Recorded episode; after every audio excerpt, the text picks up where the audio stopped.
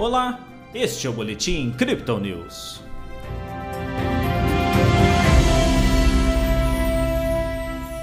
Mesmo com a pressão fiscal, a Bolsa de Valores brasileira conseguiu encerrar a quinta-feira com ganhos.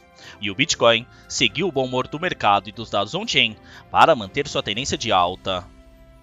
Ontem o Bovespa teve alta de 0,43%.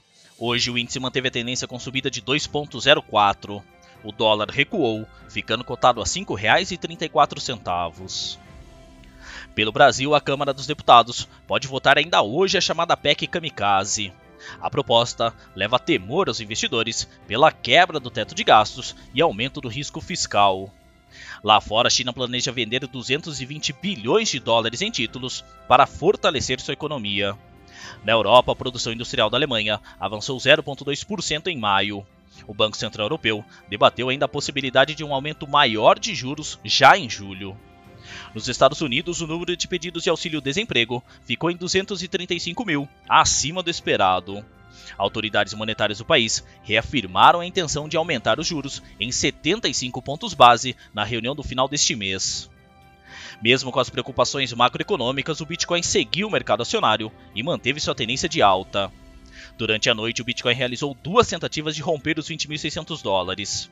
Na segunda, os bulls foram bem sucedidos e colocaram a criptomoeda de referência em 21.200. O avanço rápido levou a um ajuste natural de preços, mas logo a subida foi retomada.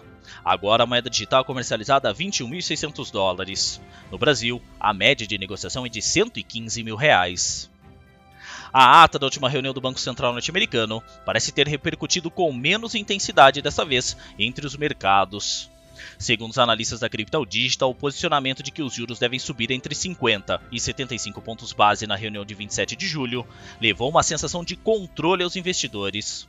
Ao mesmo tempo, o início do segundo semestre, como comentado por nossa equipe, traria pressão aos fundos de gestão, que precisam voltar a apresentar resultados.